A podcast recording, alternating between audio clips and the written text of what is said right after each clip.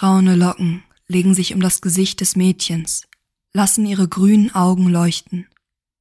Auf ihren Wangen bedecken Sommersprossen die sonst so blasse Haut. Ein Lächeln umspielt, voller Vorfreude, die Lippen des kleinen Mädchens. Aufrecht posiert sie vom Spiegel, die kleinen Hände in die Hüfte gesteckt, lacht sie sich an. Dieses Funkeln in den Augen. Auf ihrem braunen Lockenkopf glitzert eine goldene Krone, die viel zu groß ist für ihren kleinen Kopf. Jede Sekunde könnte sie zu Boden fallen und in tausend Teile zerbrechen. Doch sie hält ihren Kopf gerade, wie eine Prinzessin. Nein, vielmehr wie eine kleine Königin steht sie da, blickt sich an. Die Krone, das blaue, ausgestellte Kleid mit den vielen bunten Blumen. Es klopft und eine Stimme tönt durch die verschlossene Tür. Prinzessin? Langsam schreitet das Mädchen zur Tür, legt ihre Hand auf die Klinke und drückt sie hinunter. Die Tür öffnet sich. Sie zuckt zusammen, denn statt des erwarteten Prinzen steht ihre beste Freundin vor ihr. Wild wedelt sie mit ihrer Hand vor den Augen des kleinen Mädchens umher und schnipst wie verrückt und schnipst wie verrückt. Lia, Lia, wiederholt sie immer wieder. Lia schreckt hoch und blickt sie an, und mit einem Mal ist sie wieder zurück in der Realität. Ihre Freundin beginnt zu lachen. Warst du schon wieder in deinem Märchenland? Was hast du dieses Mal gemacht? Mit einem Prinzen getanzt? Einen Drachen getötet? Oder bist du auf Einhörnern durch die Gegend geritten? Am liebsten würde Lia sie anschreien, ihr sagen, dass es dieses Land wirklich gibt, dass sie dort eine Prinzessin ist und dass Einhörner alles andere als freundliche kleine Pferde mit einem Horn auf der Stirn sind. Doch stattdessen schluckt das Mädchen, das eben noch so gestrahlt hat, all ihre Bedenken hinunter. Aus der goldenen Krone auf ihrem Kopf wird ein Stück Pappe, in welches sie mit ihrer Bastelschere mühsam Zacken eingeschnitten hat. Aus dem gigantischen Saal, aus dem gigantischen Saal wird allmählich ihr kleines Kinderzimmer, vollgestopft mit Kuscheltieren, Büchern und anderem Krimskrams, den Lia zu schade findet, um ihn wegzuwerfen. Das einzige, was sie noch an ihren Ausflug erinnert, ist die Klaviermusik, die rauf und runter Vivaldis vier Jahreszeiten spielt und sie immer wieder mit auf die Reise in eine andere Welt nimmt. Lia ist also keine kleine Königin, nicht mal eine Prinzessin. Sie ist nur ein kleines Mädchen, das mit Puppen spielt und sich vorstellt, wie es ist, eine Prinzessin zu sein. Sie will sich nicht noch ein weiteres Mal rechtfertigen müssen. Nein, sagt Lia also. Ich sortiere nur meinen Kleiderschrank aus. Ich denke, ich bin mittlerweile zu alt für diese ganzen Verkleidungsgeschichten. Ihre Mutter muss sie aus dem Flur gehört haben, denn sie kommt auch ins Zimmer und blickt in die funkelnden Augen von Lia. Die Augen ihrer Mutter sind ebenfalls grün, doch sie haben nicht das gleiche Funkeln wie das ihrer Tochter. Bist du dir wirklich sicher, dass du das Kleid loswerden willst? Du weißt, dass du noch alle Zeit der Welt hast, um erwachsen zu werden und deine kleine Traumwelt zu verlassen. Lia nickt. Ja, ich bin mir sicher. Sie war sich ganz und gar nicht sicher. Sie würde nie wieder mit Badin, dem Gnom, nachts über den Türmen des Königreiches Zwergenschach spielen. Wie werden bloß Ida und Paula reagieren, wenn sie hören, dass ihre beste Freundin sie nie wieder für einen langen Spaziergang durch die verwunschenen Wälder besucht? Das ganze Königreich würde ohne sie in einem einzigen Chaos enden. Doch da ist es schon zu spät. Lias Mutter steht bereits vor ihr, einen großen Karton in ihren Händen. Lia schnappt sich all ihre Kleider, die vielen Kronen, die tausenden Kuscheltiere und all die Bücher und legt sie hinein. Daraufhin verschwand die Box für ewig. Die nächsten Tage verbringt Lia damit, sich mit ihrer Freundin zu treffen. Die beiden schreiben Liebesbriefe, lesen in der Bravo den neuesten Tratsch und schauen sich abends heimlich Filme an, die erst ab zwölf sind. Doch die Stunden ohne ihre beste Freundin sind für das kleine Mädchen grauenvoll. Sie ist allein, so ganz ohne ihre magischen Freunde.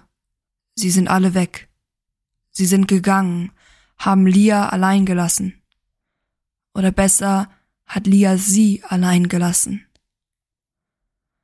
Ein Ritter kann eben nicht einfach jeden Menschen vertreiben, der einmal ein schlechtes Wort über einen verliert, und die Meerjungfrau nicht mehr jede Träne auffangen, die man wegen schlechter Erfahrungen vergießt. Lia ist jetzt erwachsen, so denkt sie zumindest.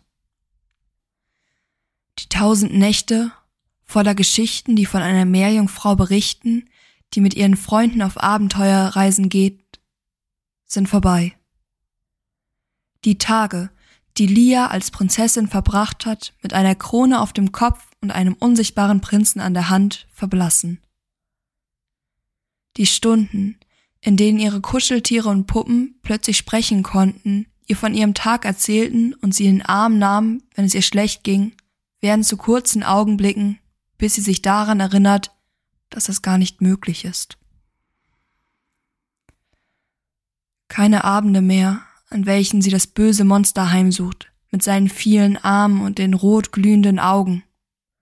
Und somit auch kein Prinz und somit auch kein Ritter in glänzender Rüstung, der alle Monster vertreibt.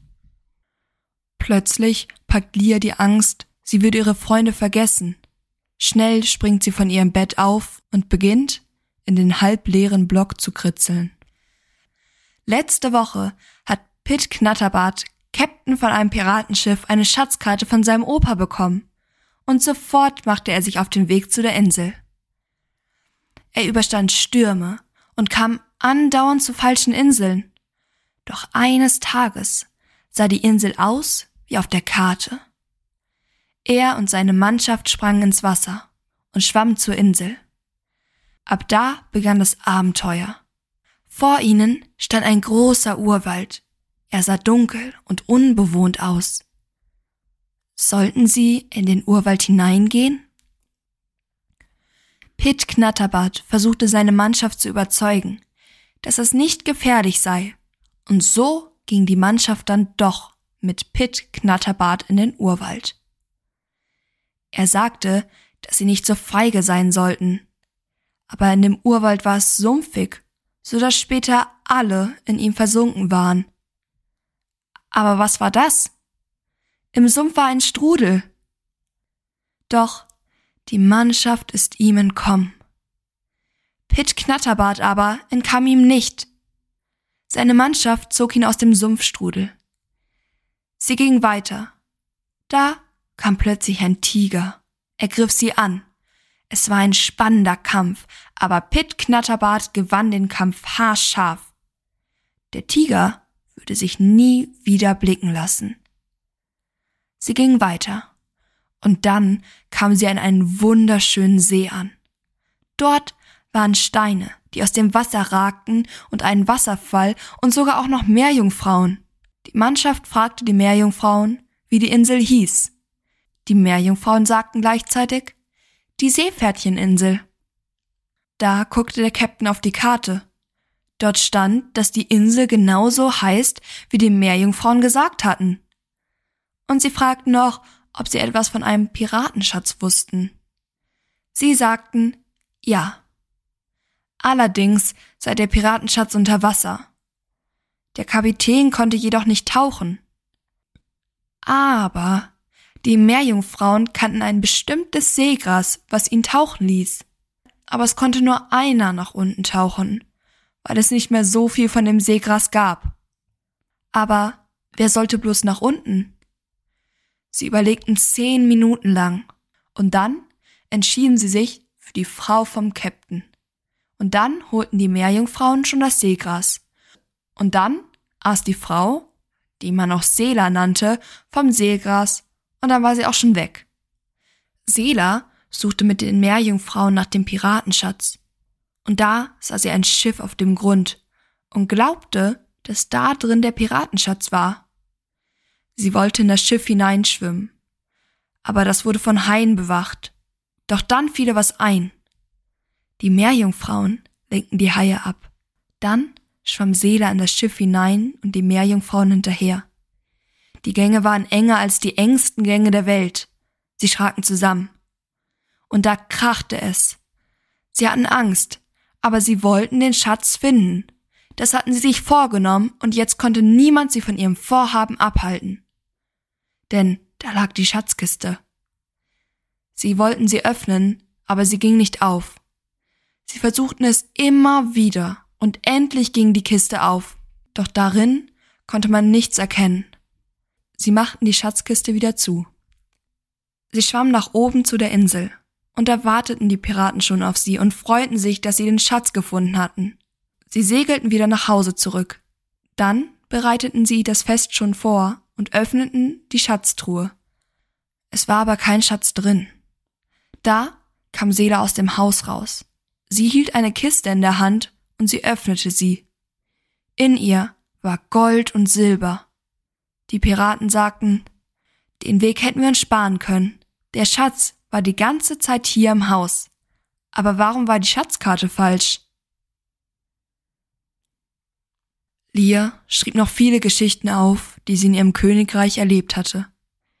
Als ihre Mutter sie zum Essen rief, wollte sie gerade den Stift ablegen, da sah sie, wie sich langsam ein leuchtender Schriftzug auf dem Blatt abbildete. Lia konnte es kaum fassen. Ihr stiegen die Tränen in die Augen. Lia, unsere Königin, war ein kleines Menschenmädchen, das wir niemals vergessen und immer vermissen werden. Eines Tages gingen wir im Wald spazieren da. Und Lia wusste, dass sie immer ein Teil des Märchenlandes sein wird und man sie dort nie vergessen würde.